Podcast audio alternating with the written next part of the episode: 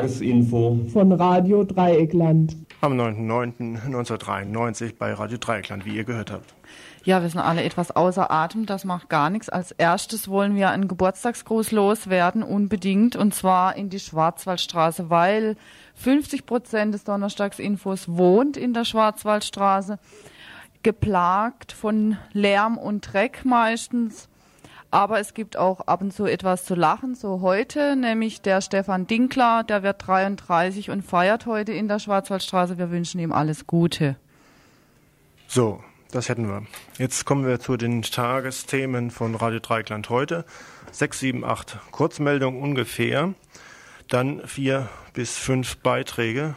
Einer ist noch nicht ganz sicher. Erster Beitrag wird sich mit Stefan Waldberg befassen über die neuere Situation von ihm als Mitarbeiter von Radio Dreieckland nach wie vor in Ismail im Knast. Er hat Besuch bekommen, was bei diesem Besuch rausgekommen ist, beziehungsweise wie es ihm geht. Dazu ein kleines Studiogespräch. Ja, dann gibt es einen Beitrag äh, von einem Vorgang in Reutlingen und zwar wehren sich dort Flüchtlinge gegen die Unterbringung in einem Lager und die Verpflegung dort im Lager. Es gab jetzt eine Festnahme und eine Frau ist aus dem Fenster gesprungen, eine hochschwangere Flüchtlingsfrau. Was dort genauer passiert ist in einem Interview. Zum 30. September sind Flüchtlinge aus Kroatien, die hier bislang geduldet waren, aufgefordert, nunmehr das Land zu verlassen. So will es jedenfalls das Innenministerium Baden-Württemberg. Dazu ein Gespräch mit dem Deutschen Caritasverband, dem dort zuständigen Sachbearbeiter, was das für Gründe hat und was man auch dagegen tun kann. Chile, 20 Jahre ist es her, seitdem Präsident Allende weggeputscht worden ist durch den berühmt-berüchtigten äh, Militär Pinochet. Noch immer hält er sich im Lande auf und hat offensichtlich auch eine relativ große Clique hinter sich, so dass er sich einiges leisten kann. Geplant dazu ist ein Studiogespräch mit einem Chilenen, der etwas genaueres über diese 20 Jahre vielleicht darstellen kann. Solidarität mit Kuba, Schluss mit der Blockade durch USA, EG und BRD. So beginnt der Aufruf zu einer Kuba-Solidaritätsdemonstration in Bonn am 16. Oktober. Die Kuba-Gruppe Freiburg veranstaltet dazu am kommenden Montag in der Habsburger Fabrik eine Diskussion mit dem Redakteur der Kuba Libre, Horst Egerhard Gross. Es wird eben da ein Interview mit ihm geführt. Gucken wir, dass wir das in einer Stunde alles unterbringen und fangen wir schnell an mit den Kurzmeldungen hier, die wir dazu haben.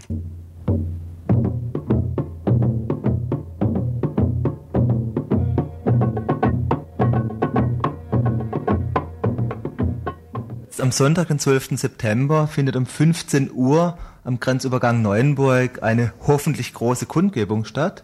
Und zwar eine Kundgebung gegen die geplante Flachglasfabrik im Elsass in Homburg. Mhm. Kannst du uns ein bisschen erzählen, was äh, darum geht in diese Flach, Flachglasfabrik? Ja, das ist einfach ein ganz großes ökologisches Problem. Wir haben dort im Bereich Ottmarsheim-Schalampé eine Schwerindustriezone und in der Hauptwindrichtung dieser Schwerindustriezone am Belchenblauen, da stirbt der Schwarzwald. Der stirbt aufgrund der deutschen Autobahn der Emissionen, der stirbt aber auch aufgrund der Emissionen von dieser Schwerindustriezone. Wir haben da ganz große Betriebe, die Pecrin, die Tredi, den Giftmüllofen und wir haben auch andere umweltbelastende Betriebe. Und jetzt soll eine gigantische Ozonschleuder dazukommen. Eine einzige Fabrik, diese Flachglasfabrik, die soll im Jahr über 1300 Tonnen NOx emittieren. Und das bedeutet mehr Waldsterben und weniger Arbeitsplätze, zum Beispiel im Bereich mhm. Tourismus und Fremdenverkehr. Mhm. Ähm, das passt auch ganz gut äh, zu dem letzten Streit zwischen das äh, schöne Schwarzwald als Touristen, Tourismusregion und das industrielle äh, auf der Seite, französischen Seite, das Industrielle. Äh, diese, in diesem Krieg, äh, was, wie, wie stellt sich zum Beispiel so eine, eine neue Fabrik, was bedeutet es auf der einen Seite für die deutsche Wirtschaft, Tourismusindustrie, warum sie auch dagegen sind, so solche Industrieplätze? Ja, also das ist ganz eindeutig. Wenn diese Fabrik steht, dann wird es natürlich eine sehr, sehr schwere Sache sein für die Kurorte, für Bad Belingen, für Bad Krotzingen. Äh, mhm. diese ganzen Gemeinden leben vom Weinbau, leben vom Tourismus und eine Schwerindustriezone auf der anderen Rheinseite, die verträgt sich mit dieser Form mhm. der Entwicklung überhaupt nicht. Und wir haben im Moment auch die Tendenz, dass sehr, sehr viele umweltbelastende Betriebe ins Elsass kommen. Das heißt, die Anlagen, die in anderen Ländern nicht gewollt sind, die kommen im Moment an die Grenze des Rheins und die Emissionen gehen in unsere Richtung. Mhm. Wobei man müsste aber ein bisschen aufheben, den Zeigefinger nicht allzu sehr zu heben. Deutschland ist ein Schadstoffexportland. Das heißt, wir exportieren mehr Dreck, als wir reinkriegen. Nur hier in Südbaden, speziell vor unserer Tür, haben wir eine andere Situation. Hier bei uns kriegen wir mehr Dreck rein. Und da drüben gibt's wirklich eine ganz negative Entwicklung. Da kommt jetzt diese Zitronensäurefabrik nach Margolsheim, die hat einen Wasserverbrauch wie der gesamte Landkreis Emdingen. Da gibt's auf riesigen Flächen gentechnische Freilandversuche. Da gibt's jetzt ganz aktuell geplant eben diese Flachglasfabrik, die 1300 Tonnen NOx emittieren soll. Und wenn wir nicht aufpassen, kriegen wir irgendwann noch Block 3 und 4 von Fessenheim. Und um die Sachen im Zusammenhang geht's bei dieser Kundgebung am Sonntag, den 12. September um 15 Uhr an diesem Grenzübergang bei Neuenburg. Da soll einfach diese negative Entwicklung aufgehalten werden. Und da mhm. rufen auf die Bürgerinitiative Lebenswerte Regio, die südbadischen Bürgerinitiativen und der Bund für Umwelt und Naturschutz, für den ich auch spreche.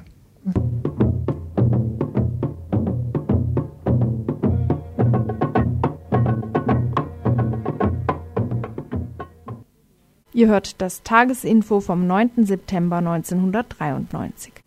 Guatemala.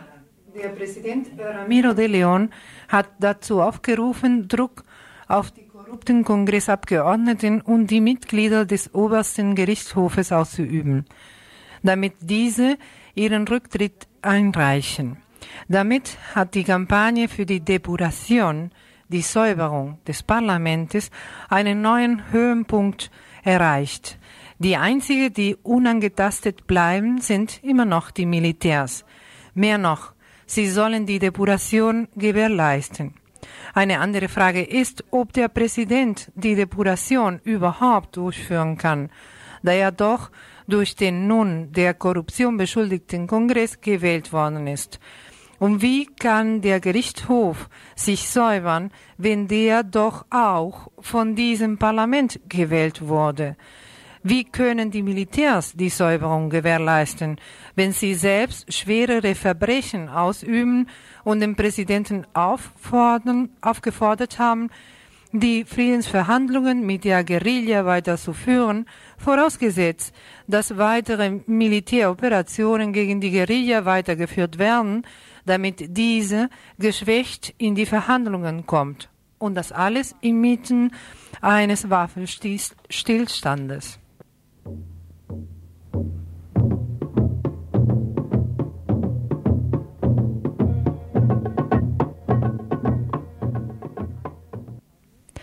Argentinien. Am 30. August äh, übergaben die Vereinigungen der Pressemitarbeiterinnen von Buenos Aires und die Arbeiterfront der argentinischen Presse, Mitglied der FELAP, dem Präsidenten Carlos Saúl Menem eine Liste mit 288 bekannt gewordenen Fällen von Angriffen gegen Journalistinnen. Sie dient als Beweis für die Presseunterdrückung, die in Argentinien zurzeit herrscht.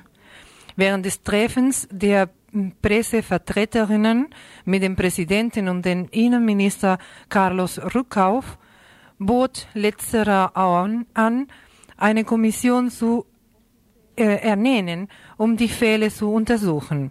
Dies wurde von den Vertreterinnen der Presseleute zurückgewiesen, dass sie sich als Teilnehmerinnen dieser Kommission nicht die in Polizistinnen oder Befehlsempfängerinnen des Ministeriums verwandeln wollten. Innenminister Ruckauf gab am selben Tag die Gefangennahmen von zwei Verdächtigen bekannt, die am Attentat auf ähm, López Echagüe, ein Journalist der Tageszeitung Pagina 12, beteiligt gewesen sein sollte. Dies wurde in Pressekreisen gemeinhin als Prä Präsentation von Sündenbocken bewertet. Obwohl die argentinische Regierung ihre Teilnahme an diesem Treffen mit den Journalistinnen akzeptierte, äußerten einige politische Persönlichkeiten dass in, bei diesem Angriff gegen Echaue könnte es sich vielleicht um ein Selbstattentat handeln. Dies schafft Misstrauen und reiht sich in das ein, was Menem selbst einige Tage zuvor erklärt hatte. Menem sagte, die Attacken gegen die Presse seien Teil der politischen Propaganda der Opposition. Wie bekannt ist, befürwortet der argentinische Präsident eine Verfassungsreform, die ihm die eine zweite Amtsperiode als Präsident ermöglichen sollte. Einige Stunden vor dem Gespräch mit den Vertreterinnen der Presse und die Regierungsverantwortlichen explodierte gegenüber dem Sitz der Radiostation FM Radio Tribu in Buenos Aires eine Bombe.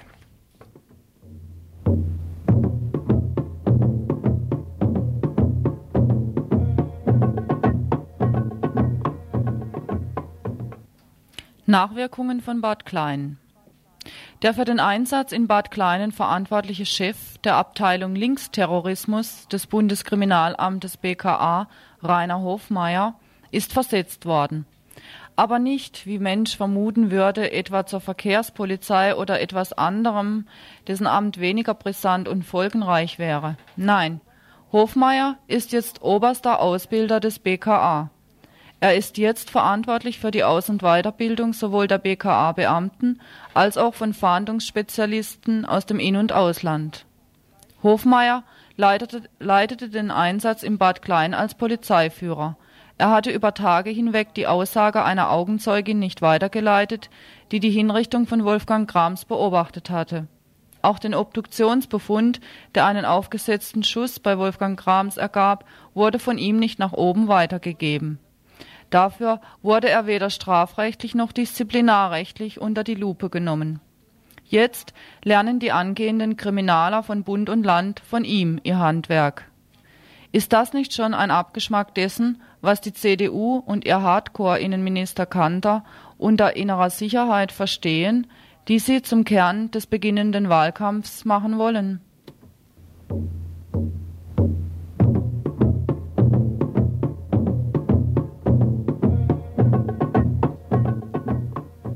Thema Roma in Baden-Württemberg. Ein Gespräch zwischen dem zuständigen Vertreter des DGB Baden-Württemberg, dem Vertreter der Evangelischen Landeskirche Baden und dem Innenministerium in Stuttgart, das am 6.9. in Stuttgart stattgefunden hat, verlief, wie schon gestern gemeldet, ohne konkrete Ergebnisse. Die Landesregierung Baden-Württemberg lehnt es nach wie vor ab, sich zu einem Abschiebestopp zu erklären, obwohl sie die Kompetenzen dafür hat und schiebt die Roma auf eine sogenannte Einzelfallprüfung zurück. Das wussten die Roma schon, denn es ist die stetige Argumentation aus den deutschen Behördenstuben und hat zu nichts anderem geführt als zu Abschiebungen am laufenden Band.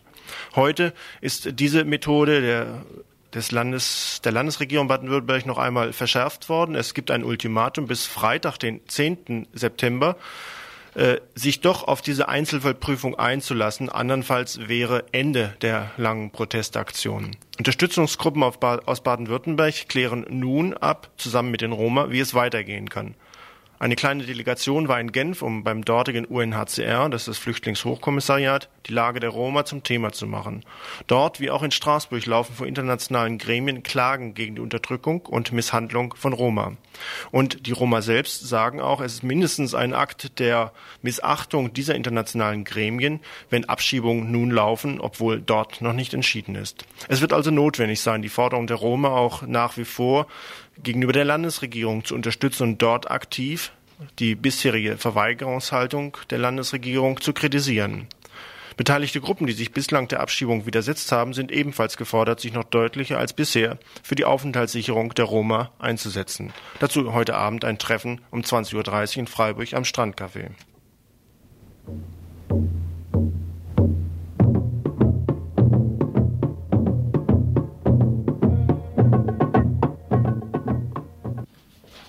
Abschiebung. Um 3.30 Uhr früh morgens dringen zehn Polizisten in das Zimmer eines Mannes ein, legen ihm Handschellen an und zwingen ihn mitzukommen. Er hat keine Zeit, sich zu waschen, anzuziehen, noch nicht einmal Schuhe darf er anziehen. Dann wird er nach Frankfurt geschafft.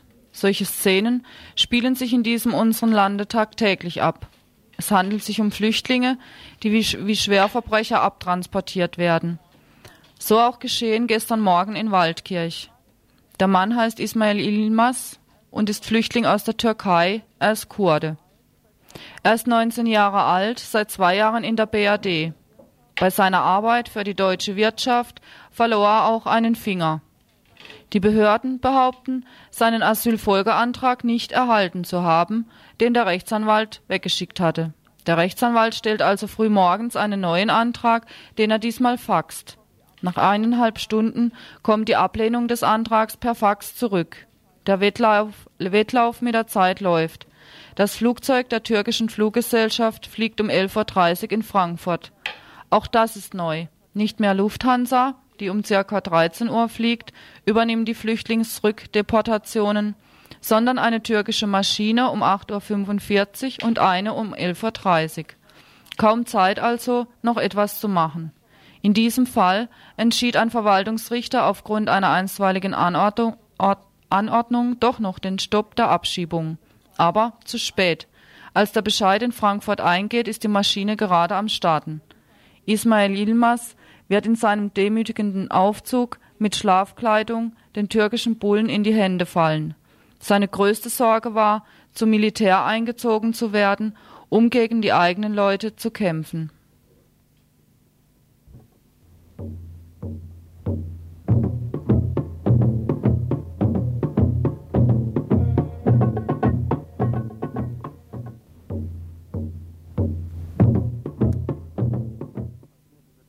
Eine letzte Kurzmeldung. Am 4. September wurden in Batman, das ist in Kurdistan, zwei Abgeordnete der derzeit im türkischen Parlament sitzenden Partei DEP, das heißt Partei der Demokratie, ermordet. Mehmet Sinca aus Mardin und Metin Özdemir aus Batman. Sie waren in die Stadt gekommen, um einen anderen Mord zu untersuchen, der einige Tage vorher dort stattfand. Habib Kilic, als lokaler Vorsitzender der Partei der Demokratie, war zwei Tage zuvor, am 2. September, erschossen worden. Die Ereignisse, die diesen Mord begünstigen, stehen offenkundig im engen Zusammenhang mit den Aktivitäten der Konterguerilla und Hisbollah, die wiederum in starkem Verdacht steht, mit dem türkischen Geheimdienst zusammenzuarbeiten. Die Morde fanden am helllichten Tag statt. Die Opfer wurden durch gezielten Kugelhagel überrascht, nachdem die sonst überall präsente Partei, Polizei das Feld verlassen hatte. Kontraguerilla und Spezialeinheiten sind ansonsten in dieser Stadt gut organisiert und zufällig waren sie an diesem Tag dann eben mal nicht direkt da. Das veranlasst zu der ziemlich sicheren Vermutung, dass beide ihre Finger in diesem Mord im Spiel hatten. Diese Ermordung aus den letzten Tagen ist nicht die einzige. Innerhalb sehr kurzer Zeit sind von dieser Nachfolgepartei DEP sechs Mitglieder ermordet worden. Von der Vorgängerpartei, die auch im Parlament in Ankara saß, HEP, waren in den letzten zwei Jahren bereits 47 Mitglieder ermordet worden, bevor sie dann Mitte dieses Jahres verboten worden ist. Die Prozesse gegen oppositionelle Leute in der Türkei werden ununterbrochen weitergeführt, zum Beispiel gegen die Herausgeber der Zeitung Özgür Gündem am 21. September, gegen die Zeitung Aydinlik, gegen Mücadele, eine weitere Zeitung aus Istanbul. Und Berichte über diese Politik scheinen immer schwieriger in den deutschen Medien unterzubringen zu sein. So rühmt sich ein Treffen deutscher und türkischer JournalistInnen anlässlich einer gemeinsamen Tagung, dass die Berichterstattung in deutschen Medien aus der Türkei doch viel zurückhaltender geworden sei. Aber es scheint doch gelungen zu sein, im ARD-Frühstücksfernsehen heute Morgen ein Videoband unterzubringen, in dem die Gäste der PKK in deutschen Medien als entführt gemeldet über ihre Situation Auskunft geben können. Die PKK hatte ja direkte Verhandlungen mit den Regierungen der beteiligten Länder dieser Entführten gefordert. In Köln gleichzeitig befindet sich seit mehr als 10 bzw. 14 Tagen ein Hungerstreik von 80 kurdischen Frauen. Sie fordern ein Ende der Terrorpolitik in der Türkei und haben angekündigt, dass dieser Hungerstreik bis zum Tode fortgesetzt werden soll.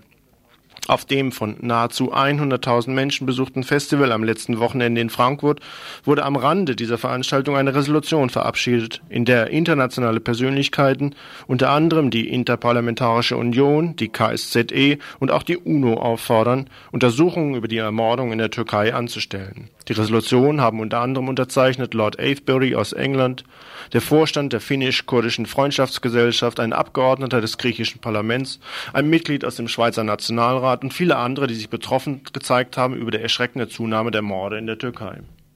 Ihr hört das Tagesinfo vom 9. September 1993.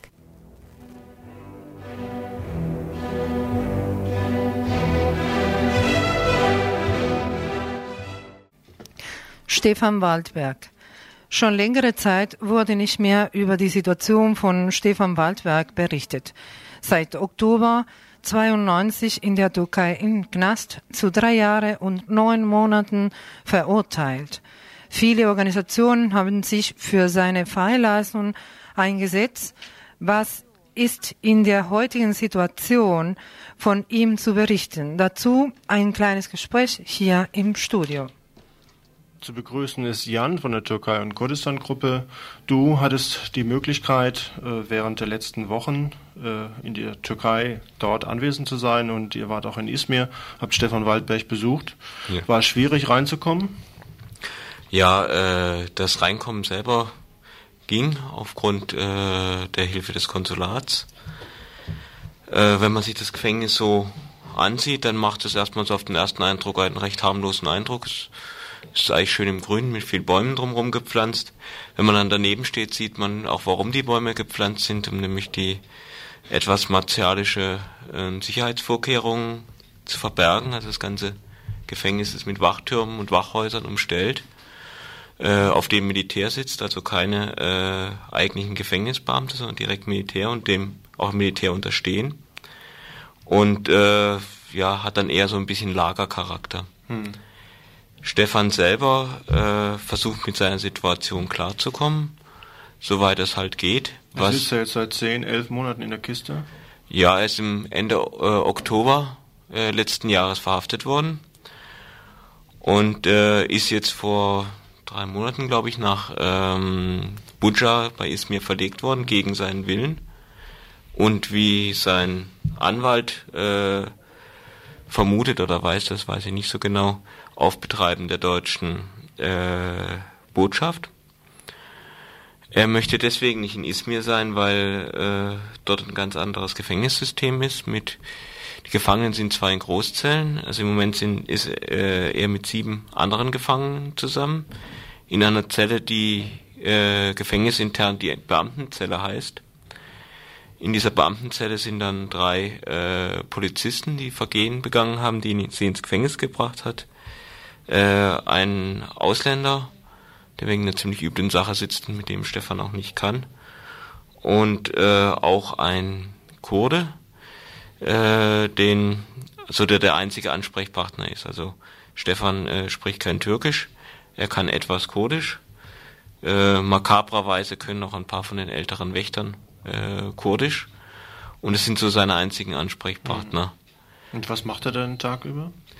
Äh, es ist so, dass teilweise sitzen sie einfach in dieser Großzelle, dort läuft ein Fernseher in Türkisch, der äh, den Stefan ziemlich nervt. Also man muss auch sagen, äh, da laufen auch im türkischen Fernsehen auch einige äh, Billigprogramme, äh, ähm, ja, noch so zwei Stufen unter dem Bud Spencer Niveau normalerweise. Und er versteht ja auch nichts davon. Mhm. Und ansonsten hat er allerdings die Möglichkeit, sehr oft im, in den Hof zu gehen, wo sie auch Volleyball spielen, was so ein bisschen Ausgleich dafür ist.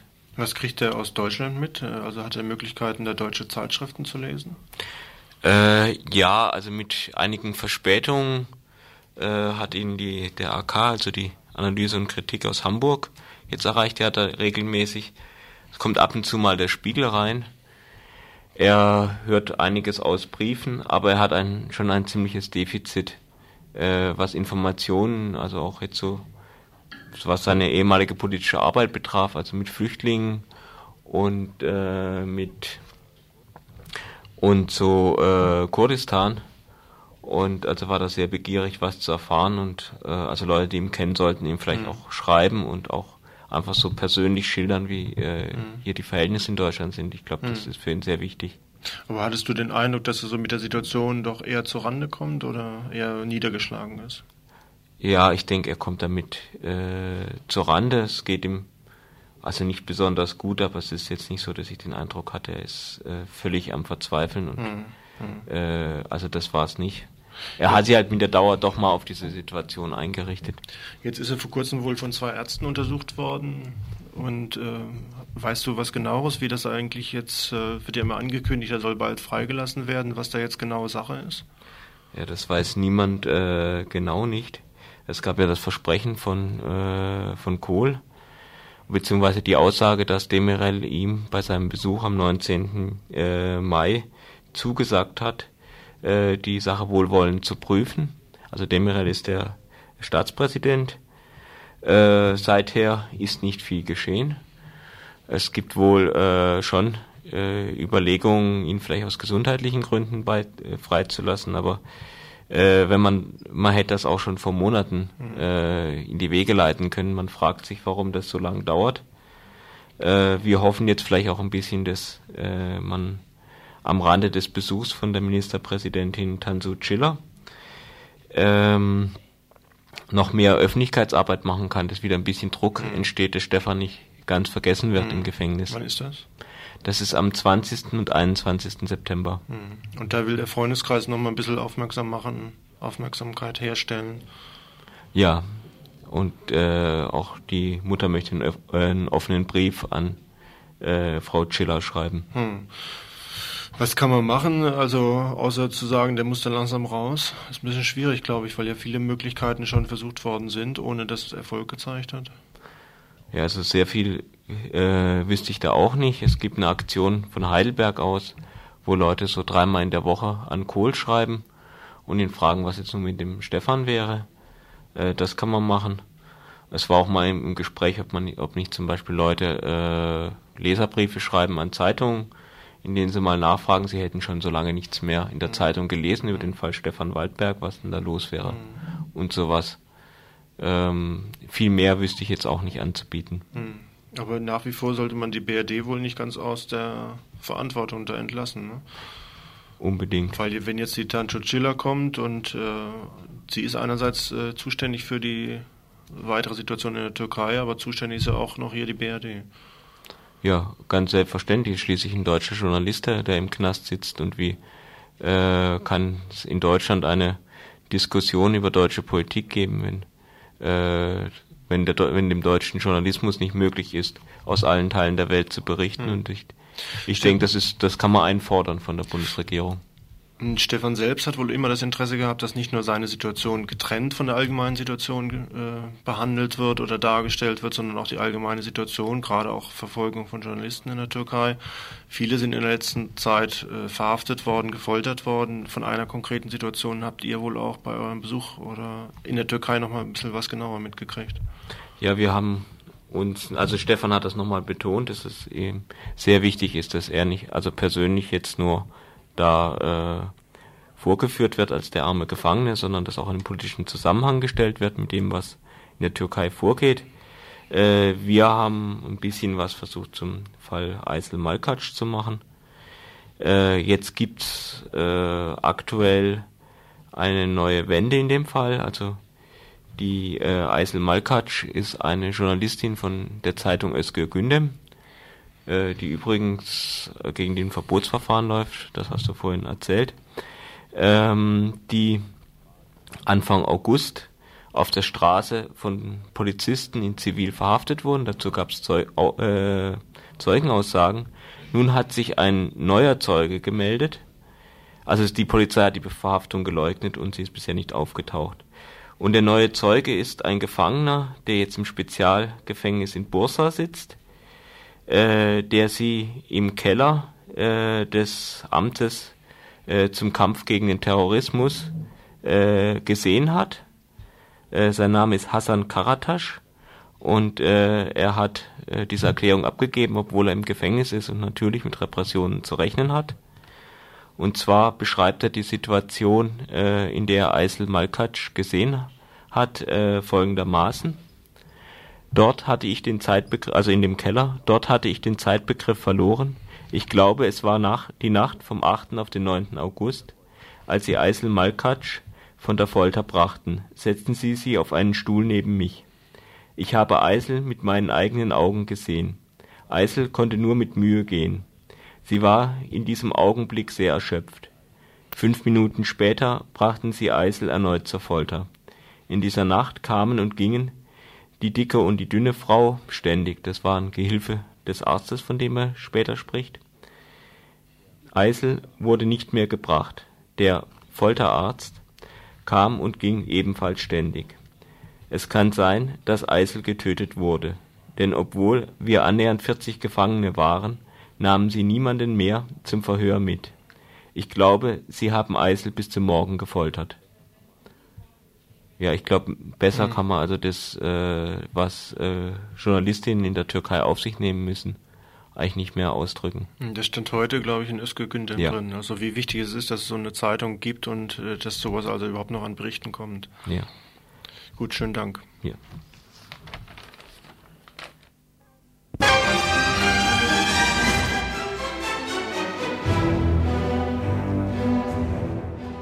Ihr hört das Tagesinfo vom 9. September 1993.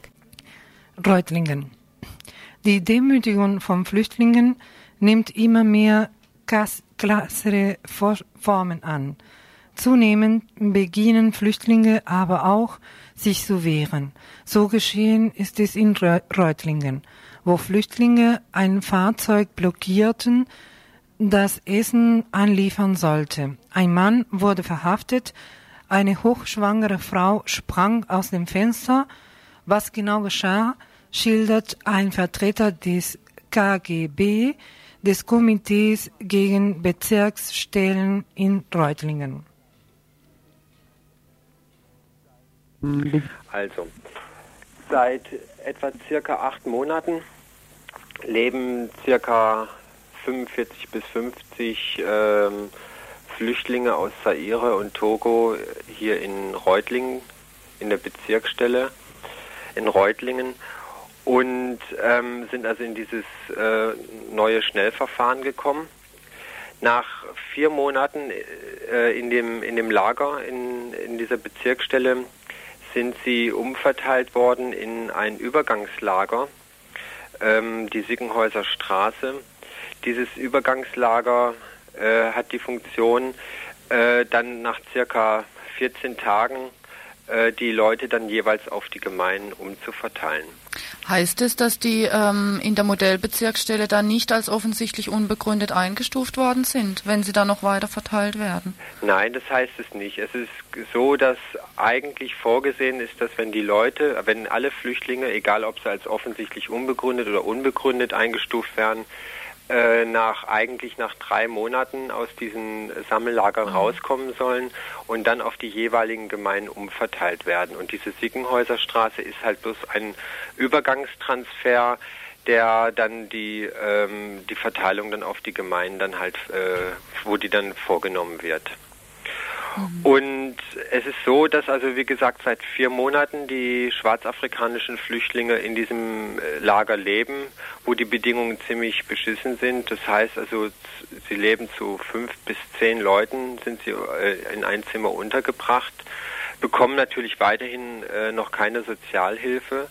Also das heißt, also sie kriegen 70 Mark Taschengeld im Monat und äh, dreimal in der Woche kriegen sie Lebensmittel zugewiesen, äh, wo sie sich dann was draus kochen sollen.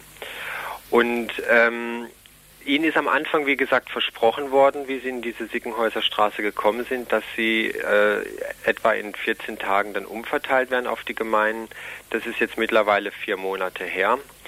Und äh, vorgestern sind dann die äh, Flüchtlinge aus Zaire und Togo dann zu dem zuständigen Verwalter von dieser Sickenhäuser Straße gegangen und haben ihm darum gebeten, äh, doch äh, zu, zu veranlassen, dass sie auf die Gemeinden verteilt werden. Daraufhin hat er ihnen gesagt, ähm, dass das momentan nicht ginge, dass keine äh, Räume zur Verfügung stehen würden in den Gemeinden und äh, dass sie halt so lange warten müssten. Werdet ihr das als Schikane, weil es doch sonst ja überall heißt, dass die Kapazitäten rückgängig sind, ne? weil weniger Leute einen Asylantrag stellen? Ja, es ist so, dass ähm, die Leute, also die Flüchtlinge selber halt sagen, dass, dass sie einen Eindruck haben, dass, ähm, dass sie nicht auf die Gemeinden verteilt werden, weil sie halt eben eine schwarze Hautfarbe haben und dass die Gemeinden lieber rumänische Flüchtlinge oder andere Flüchtlinge leben, nehmen, die also eben äh, eine weiße Hautfarbe haben. Es ist auch so, Fakt ist auch, dass Flüchtlinge, die später in diese Sickenhäuserstraße gekommen sind, also Weiße, dass die also vorher umverteilt wurden und sie halt, wie gesagt, jetzt schon seit vier Monaten in, in, in diesem Lager dann halt sind. Mhm. Also offener Rassismus da ja, auch zutage tritt. Ja, mhm. genau. Und in diesem Gespräch mit diesem äh, Lagerleiter haben sie dann halt folgenden Kompromiss angeboten, dass sie gesagt haben, also gut, wenn, wenn es keine Räumlichkeiten, zu, keine Räumlichkeiten zur Verfügung stehen, dass sie dann zumindest die Leistungen, also das heißt äh, die Sozialhilfe, äh, die dann halt jeweils in den Gemeinden noch zusteht, bis Oktober zumindest, bis dieses mhm. Leistungsgesetz dann in Kraft tritt, dass sie dann zumindest diese Leistungen äh, bekommen. Und das wurde dann kategorisch äh, abgelehnt. Daraufhin sind sie dann halt rausgegangen unter Protest. Äh, der Lagerleiter hat dann sofort die Tür abgeschlossen, hat die Polizei alarmiert. Dann sind dann 20 Polizisten gekommen, aber dann hat sich die Situation erstmal so, so bereinigt. Und gestern Morgen äh, kam dann, das war dann der Tag, ist der Tag, wo die Lebensmittel antransportiert werden, die die Flüchtlinge bekommen, haben sich circa 20 bis 25 Flüchtlinge aus Zaire und Togo vor das Fahrzeug gesetzt und die Zufahrt blockiert, äh, um äh, zu verhindern, dass also die Essensausgabe ähm, durchgeführt wird, also als eine Protestaktion. Mhm. Und daraufhin ist also ziemlich schnell, äh, sind Polizeikräfte circa 20 bis 30 zusammengezogen worden, haben die, ähm, die Flüchtlinge, die auf dem Boden saßen, eingekesselt und haben dann äh, nach einer gewissen Zeit, nach einem Wortgeplänkel, wahllos äh, einen Flüchtling äh, aus der Ehre rausgegriffen, zu fünft weggeschleppt, äh, auch mit dem Knüppel auf ihn eingeschlagen und dann ins Auto verfrachtet. Und das wiederum hat seine Frau, die im neunten Monat schwanger ist, vom, äh, vom Fenster aus gesehen, also von diesem Gebäude, wo sie wohnen, und ist aus Panik dann aus dem, ja, etwa aus fünf Meter Höhe, äh, also runtergesprungen. Mhm. Die ist dann ähm, die lag dann auf dem Boden. Die Polizisten, nach Angaben von den Flüchtlingen, sind die Polizisten wohl gekommen, hätten sich aber nicht weiter um sie gekümmert, hätten eher so gelacht und hätten gesagt, äh, ja, das ist nicht weiter schlimm. Und die Frau ist dann ins Krankenhaus transportiert worden. Das Kind wurde dann mit einem Kaiserschnitt zur Welt gebracht und den Umständen entsprechend geht es jetzt beiden eigentlich geht's relativ beiden gut. gut. Mhm. Ja. Ja, und ähm, dann ist es halt dann ist es halt so gewesen, dass wir dann äh, gestern, wie wir das dann mitbekommen haben, die Presse alarmiert haben äh, und wir auch bei der Polizei dann angerufen haben und gesagt haben, sie möchten doch bitte den äh, Mann freilassen, weil seine Frau jetzt das Kind bekommen hat und dann hieß es, es wird noch ermittelt und er wird dem Haftrichter vorgeführt. Der Vorwurf wäre Nötigung, Sachbeschädigung, und Widerstand äh, gegen die Vollstreckungsbeamten. Mhm. Und äh, dieser Haftprüfungstermin ist dann gewesen, beziehungsweise äh, im Vorfeld ist das dann abgeklärt worden, dass wohl die Gründe nicht ausreichen. Und der ist dann heute Morgen um äh, 10.30 Uhr ist er dann aus, aus dem Knast rausgelassen worden. Mhm. Und es wird aber weiter gegen, gegen ihn ermittelt und ihm wird also so Redelsführerschaft unterstellt. Mhm. Und vorhin haben wir kurz mit ihm gesprochen und dort hat er erstmal nur so kurz gesagt, dass er also die ganzen 24 Stunden, die er dort äh, bei den bei der Polizei halt äh, war, dass er nichts zum Essen und auch nichts zum Trinken bekommen hat.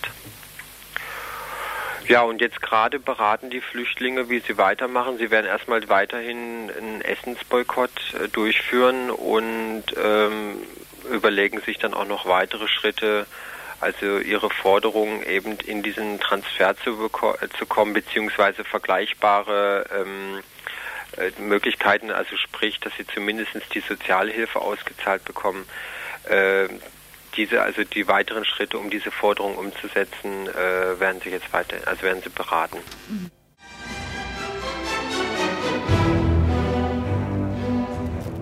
Ihr hört das Tagesinfo vom 9. September 1993. Kroatische Flüchtlinge. Baden-Württemberg marschiert voran. Auf der letzten Innenministerkonferenz im Mai 1993 wurde über das weitere Verbleiben der Bürgerkriegsflüchtlinge aus Kroatien beraten. Bierzeler aus Stuttgart war im Sommer wohl unterwegs und hat sich sachkundig gemacht.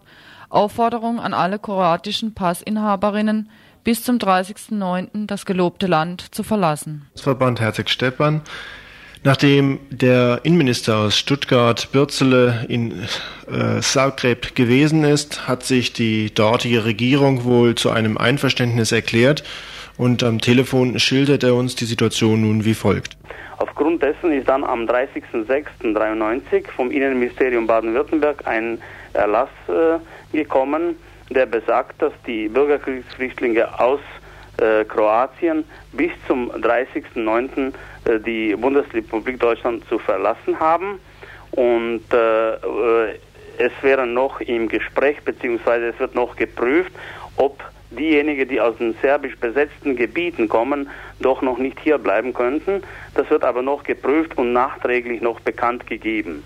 Aufgrund dessen haben dann die Ausländerbehörden in ganz Baden-Württemberg an die äh, Leute, die aus Kroatien kommen, einfach die Briefe verschickt äh, mit ähm, Hinweis Beendigung des Aufenthaltes äh, von Bürgerkriegsflüchtlingen aus Kroatien, äh, die alle den gleichen Wortlaut hatten, wo sie aufgefordert werden, äh, also dass sie bis zum 30.09.93 die Bundesrepublik Deutschland verlassen. Ein genormtes Schreiben also für alle, die hier als Status kroatische Flüchtlinge derzeit aufgenommen worden waren, hat sie erreicht. Baden-Württemberg hat hier einmal erneut eine Pilotfunktion übernommen. Inzwischen hat sich Berlin angeschlossen. Auch der sogenannte Freistaat Bayern wird diese Maßnahme umsetzen in seinem Land und ist damit zu rechnen, dass äh, die sämtlichen Bundesländer Deutschland sich dieser Verfahrensweise anschließen werden. Nun sagten Sie selbst, es ist sehr problematisch. Die Situation hat sich in dem ehemaligen Jugoslawien geändert. Teile, die früher zu Kroatien gehörten, sind an Serbien gefallen und bei Bosnien ist es noch viel komplizierter. Wie will die deutsche Behörde herausfinden, wer eigentlich nach Kroatien zurückkehren kann und nicht. Das ist ja Hauptproblem jetzt, nämlich äh, wir haben erwartet, dass das Innenministerium in Baden-Württemberg an die Ausländerbehörden äh, die äh, Verzeichnis der Ortschaften äh, auf dem besetzten Gebiet Kroatiens äh, zuschickt, wohin die Rückkehr äh, unmöglich ist. So eine Liste ist von der kroatischen Regierung äh, zugestellt worden und ich habe erfahren, dass die Ausländerämter solche Liste auch bekommen haben, wo genau alphabetisch die Gemeinden aufgezählt sind und Dörfer, wo Rückkehr nicht möglich ist. Aber die Ausländerämter haben noch keine Anweisung bekommen, wie sie verfahren sollen. Sie haben zwar die Liste, aber äh, Geltung hat ja der alte Erlass vom 30.06. So wissen sie noch nicht, wie sie verfahren sollen. Und da besteht jetzt äh, Problematik, äh, was sollen die Leute machen, die aus den besetzten Gebieten kommen. Äh, wir haben den Sozialberater und äh, den, die, den Betreuer gesagt, die sollen Leute auffordern, dass sie äh, einfach Widerspruch einlegen, beziehungsweise dass die beweisen, äh, dass sie aus diesen und diesen Gebieten kommen, wo besetzte Gebiete sind und dass ihre Rückkehr nicht möglich ist. Wer aus Nordkroatien oder aus Zagreb, aus der Region um Zagreb kommt, wird vom Deutschen Caritasverbund aufgefordert, doch eher zurückzukehren, obwohl sie möglicherweise hier Arbeit gefunden hätten. Aber nur für die Zeit äh, der unsicheren Situation in Kroatien waren sie aufgenommen worden und so hat er auch Verständnis dafür, dass hier dieser Erlass eigentlich vollzogen wird. Äh, schwieriger wird es in der äh, Situation, wo eine Liste angefertigt werden soll von derzeit noch unsicheren Re Regionen in Kroatien. Allerdings gibt es noch ein weiteres Problem, wo es noch, noch wesentlich schwieriger ist. Besonders schlimm, und das ist ein Kapitel für sich, sind äh, die Kroaten aus Bosnien und Herzegowina. Nämlich, äh, das ist äh, sehr komplizierte Sache. Viele Kroaten aus Bosnien und Herzegowina haben aufgrund der kroatischen Verfassung Möglichkeit gehabt, die kroatische Staatsangehörigkeit anzunehmen. Und die haben sie auch angenommen und haben kroatische Pässe. Aber Aufenthaltsort haben sie nicht in Kroatien. Die sind tatsächlich aus Bosnien, aus Kriegsgebiet. Und jetzt sind sie da, da sie kroatische Pässe haben, äh, müssten sie auch zurückgehen. Aber wohin? In Kroatien haben sie nicht Aufenthaltsort, äh, keinen Aufenthaltsort, müssten sie wieder nach Bosnien. Und nach Bosnien können sie nicht zurück. Also ja, was äh, erzählen Sie diesen? Was sollten diese machen? Auf jeden Fall würde ich empfehlen, dass solche Leute genauso wie die anderen, die aus den besetzten Gebieten kommen, weil ich sehe nicht ein, dass jetzt die Leute, die aus den besetzten Gebieten Kroatien sind, eventuell nicht zurückgehen müssen, weil besetztes Gebiet ist, und die anderen müssen nach Bosnien zurück äh, obwohl sie auch kroatischen Pass haben. Darum äh, empfehlen wir denen zwei Sachen. Erstens gegen diese dieses Schreiben einen kurzen Widerspruch einlegen und begründen, warum sie nicht zurück können.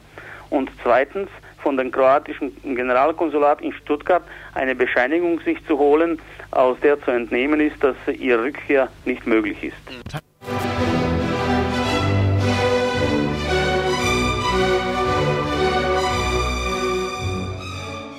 Nächstes Thema Chile. Vor 20 Jahren wird die demokratisch gewählte Allende-Regierung weggeputscht. Noch heute halten sich die Putscher mit ihrer militärischen Deckung fest im Land. Und noch heute suchen die Angehörigen der Verschwundenen nach ihren Vermissten. Chile 20 Jahre danach. Anders als in anderen Ländern Lateinamerikas ist in Chile war und ist alles perfekt. Die Repression nach dem 11. September 1973 war grausam wie nie zuvor. Und Pinochet hielt sich 17 Jahre unbeschadet an der Macht. Die Solidarität aus dem Ausland und der innenpolitische Druck konnten zwar einige Leben retten, aber nicht verhindern, dass die Diktatur sich einnistete und ein hervorragendes Beispiel für die nachkommenden Militärdiktaturen in den anderen Ländern werden konnte. Auch heute noch, 20 Jahre danach, auch wenn es in Chile seit drei Jahren eine sogenannte demokratisch gewählte Regierung gibt, hocken Pinochet und seine Offiziere ganz fest im Sattel. In Chile gibt es mehr als 200 schwebende Gerichtsverfahren gegen Mitglieder der Streitkräfte aufgrund von Menschenrechtsverletzungen, Folter, Mord, Entführung, Verschwindenlassen von Personen, die während der fast 17 Jahre dauernde Militärdiktatur begangen würden. Bis jetzt ist jedoch kein einziges Verfahren eröffnet worden. Kein Offizier oder Unteroffizier wurde verhaftet oder verurteilt. Aufgrund der mehr als 4000 bekannt gewordenen Fälle von Verschwundenen und aus politischen Gründen hinrichteten. Vor kurzem hat der chilenische Präsident Patricio Aylwin dem Parlament ein Gesetz vorgelegt, das dazu dienen soll, die Prozesse und Untersuchungen zu beschleunigen. Der Regierungschef will außerdem die Anonymität derjenigen garantieren, die Vergehen oder Informationen geben. Aber vor allem will der Präsident das Selbstamnestiegesetz anwenden, das 1978 von der Pinochet-Diktatur erlassen wurde. Und außerdem will er die Prozesse gegen die Militärs, wenn es dazu käme, mit der größtmöglichen Diskretion durchführen. In diesem Kontext und als offensichtliches Beispiel sprachen vor einigen Tagen zwei Militärstaatsanwälte, zwei Oberste der, des chilenischen Heeres und weitere Agenten frei. Die Militärs waren angeklagt, drei Mitglieder des MIR entführt, äh, entführt, gefoltert und hingerichtet zu haben. Die zwei Oberste, noch aktiv in der Armee, waren von der Ziviljustiz für die Vergehen gegen die drei Jugendlichen verantwortlich gemacht worden. Der oberste Gerichtshof übergab den Fall jedoch der Militärgerichtsbarkeit, die die beiden Offiziere freisprach. Also ein Ende ohne Gerechtigkeit und ohne Strafe für die Schuldigen tausender Menschenrechtsverletzungen. Die Vertreter der Rechten und einige mit der Regierung verbundenen dagegen befürworten ein Vergeben und Vergessen. Die Militärs schweigen gegenüber der gegenwärtigen Diskussion, außer Pinochet, klar. Er erklärte vor kurzem, die Streitkräfte hätten keine offenen Rechnungen mit dem Land und die Zeiten, die Streitigkeiten unter den Chileninnen schufen, müssten überwunden werden. 20 Jahre danach kann sich ein sogenannter Rechtsstaat immer noch leisten, dass die Militärs außerhalb der gesetzlichen Rech Reichweite bleiben, unabhängig davon, dass sie für den Tod tausender Chileninnen verantwortlich sind. Ihr hört das Tagesinfo vom 9. September 1993.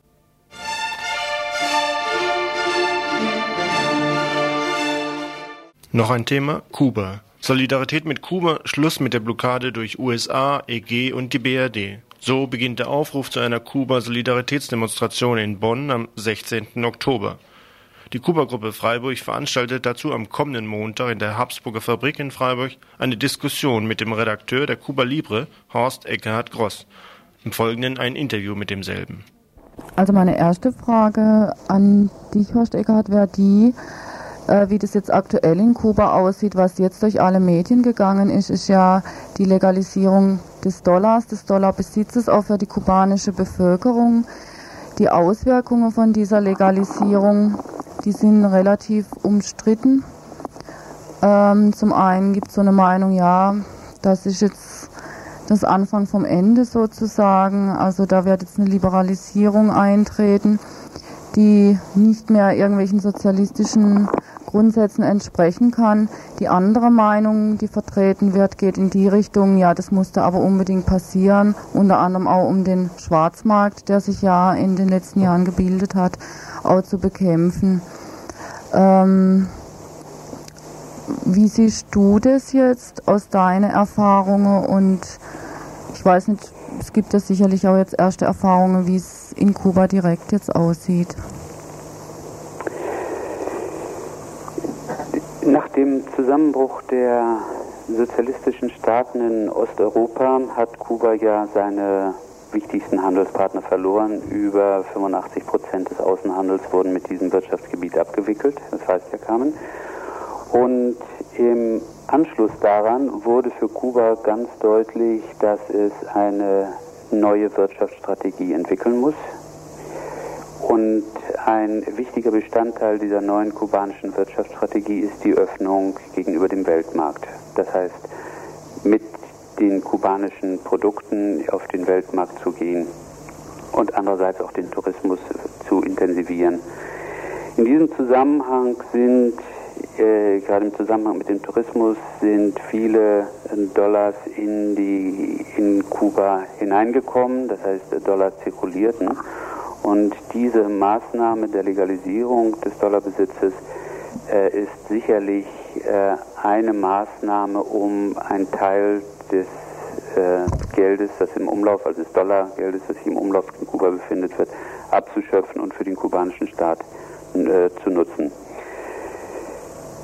Ich persönlich bin nicht der Meinung, dass damit nun die, die Rückkehr zum Kapitalismus eingeläutet ist, äh, wenngleich es natürlich auch eine Maßnahme ist, die für die Kubaner sehr bitter ist, aber es ist eine Not, meines Erachtens eine notwendige Maßnahme und sicherlich nur eine Maßnahme unter vielen, die bereits getroffen wurden und die in Zukunft auch noch getroffen werden. Die, der Umbau des gesamten Wirtschaftssystems, äh, das wird sicherlich auch einige schmerzliche Konsequenzen haben. Und in meinen Augen ist das größte Problem, hat ein politisches Problem, also das Problem der Legalisierung des Dollars eine Auswirkung, äh, weil nämlich jetzt zum ersten Mal das egalitäre Prinzip in Kuba durchbrochen wurde, ganz offiziell. Das heißt, wer Dollars hat, ist privilegiert gegenüber den Teilen der Bevölkerung, die nicht über Dollars verfügen. Mhm. Und das auf dem Hintergrund, weil nämlich durch die Libretta die Versorgung, die ausreichende Versorgung der Bevölkerung mit Nahrungsmitteln und Textilien und sonstigen äh, Artikeln, die man zum täglichen Leben braucht, eben nicht gesichert ist. Wenn das letztere der Fall gewesen wäre, dann wäre die Legalisierung des Dollars zwar auch eine Maßnahme, die vielleicht symbolisch nicht besonders schön wäre, aber nicht so gravierende Ausnahmen, nicht so gravierende Auswirkungen hätte. Und jetzt diese, diese Ungleichbehandlung, also dieses Zwei-Schichten-System, das wird sicherlich zu einigen Problemen führen, hat auch schon geführt. Kubanische Freunde haben erzählt, dass eben sehr heftige Diskussionen im ganzen Land darüber stattfinden und dass es durchaus Teile der Bevölkerung gibt, die das nicht verstehen. Also es ist ein politisches Problem. Da habe ich allerdings äh, Zuversicht, dass angesichts der politischen Verankerung der kubanischen Revolution und der Kommunistischen Partei Kubas in der Bevölkerung dieses Problem auch, dieses politische Problem auch gelöst werden wird. Mhm. Und es ist ja so, dass jetzt die Versorgung über Libretta nicht mehr garantiert werden kann. Das liegt ja unter anderem wiederum auch an dem Weltmarkt, auch an der Blockade äh, durch die USA. Aber Und auch jetzt und eben genau auch der Bundesrepublik. Die Bundesrepublik, die hat ja die ganzen Verträge mit der DDR nicht eingehalten, nicht weitergeführt gegenüber Kuba nach der Einigung. Und ein ganz berühmtes Beispiel dafür ist ja das Milchpulver, ne? wo Kuba ja eigentlich jedem Kind ein Liter Milch garantiert pro Tag und das jetzt wohl auch nicht mehr unbedingt garantieren kann, weil diese Verträge nicht eingehalten werden. Obwohl hier diese Milch sicher nicht gebraucht wird. Ne? Und da ist doch die BRD auch mitverantwortlich an dieser Strang Strangulierung Kuba. Kubas. Ne? Richtig. Ähm, die Blockade ist heute von größerer Bedeutung denn je für Kuba, weil sie ja verhindert, nicht nur, dass Kuba im Ausland Produkte kauft. Äh, das wird ja häufig so dargestellt, so verschönernd dargestellt, naja, was wollen die Kubaner? Sie können doch überall kaufen, warum wollen sie in den USA kaufen? Das ist überhaupt nicht der zentrale Punkt der Blockade. Der zentrale Punkt der Blockade ist, dass die Wirtschaftsbeziehungen von Kubas zu möglichst vielen Ländern von den USA boykottiert werden sollen. Das heißt, Kuba hat dann auch Probleme, seine Produkte zu vermarkten. So zum Beispiel hier ganz konkret in der Bundesrepublik könnte der kubanische Nickel sehr wohl, was die Qualität und was den Preis angeht, konkurrieren. Aber wegen der Blockade ist das ausgeschlossen und so kann Kuba den Nickel hier in der Bundesrepublik nicht verkaufen. Und bis, das geht bis hin zu solchen wirklich abstrusen äh, Maßnahmen wie die Unterbindung der Milchlieferung. Das war ja ein, ein Handel, ein Barterhandel, also ein Tauschhandel auf gegen, von gegenseitigem Nutzen. Kuba lieferte Futterhefe, die hier durchaus gut ver verwendet werden kann und in der alten DDR ja auch gut verwendet wurde und was hier auch möglich wäre und hat dafür Trockenpulver, äh, Milchpulver in Kuba bekommen. Und da glaube ich liegt so die große die große Aufgabe, die die Linke heute hat, äh, hinzuwirken, dass die Blockade aufgehoben wird. Man muss sehen, dass sich in den Beziehungen zwischen den USA und Kuba und auch der, zwischen der Bundesrepublik und Kuba durchaus einiges tut. Es ist also in Bewegung, das ist also nicht mehr die starre Konfrontation wie vielleicht noch vor sechs, acht oder zehn Monaten, sondern es gibt durchaus schon Versuche, dort äh, mal ins Gespräch zu kommen. Der stellvertretende Vorsitzende des Bundestages, der Vizepräsident des Bundestages, Johnny Klein, CSU, war ja kürzlich auch in Kuba, hat dort Gespräche geführt, war beeindruckt, meinte, da ist durchaus Diskussionsbereitschaft da. Und es gibt auch ansonsten einige Verhandlungen, gerade über die Frage von Investitionsschutzabkommen und Ähnlichem. Also es, es, es tut sich da etwas. Es ist zwar immer noch die Blockade da, aber es tut sich etwas, auch in den Vereinigten Staaten. Darüber können wir bei der Veranstaltung vielleicht auch ein bisschen näher informieren. Mhm. Sodass es also jetzt auch die, diese Demonstration gegen die Blockade durchaus zu, meines Erachtens zu einem sehr wichtigen Zeitpunkt stattfindet, wo sich nämlich etwas tut und da wirkt eine solche Demonstration natürlich äh, doppelt und dreifach, als wenn nun die Fronten verhärtet wären und sich da keine Bewegung täte. Und deshalb finde ich, ist das eine große Chance für die Linke, nun in diesem für Kuba ganz, ganz wichtigen äh, Thema das Wort zu ergreifen, auf die Straße zu gehen und damit auch politischen Druck zu machen. Mhm. Gut, also Diskussion gäbe es jetzt noch viele, noch viele Fragen, die man diskutieren könnte. Wir können das am Montag, wenn du dann hier in Freiburg bist.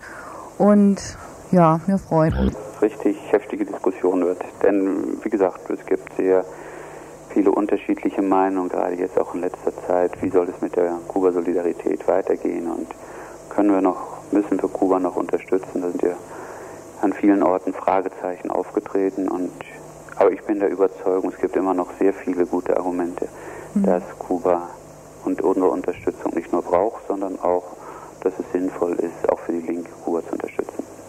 Mhm. Ihr hört das Tagesinfo vom 9. September 1993. Oye, azúcar para ti, mamita. Pa' que lo baile suavecito.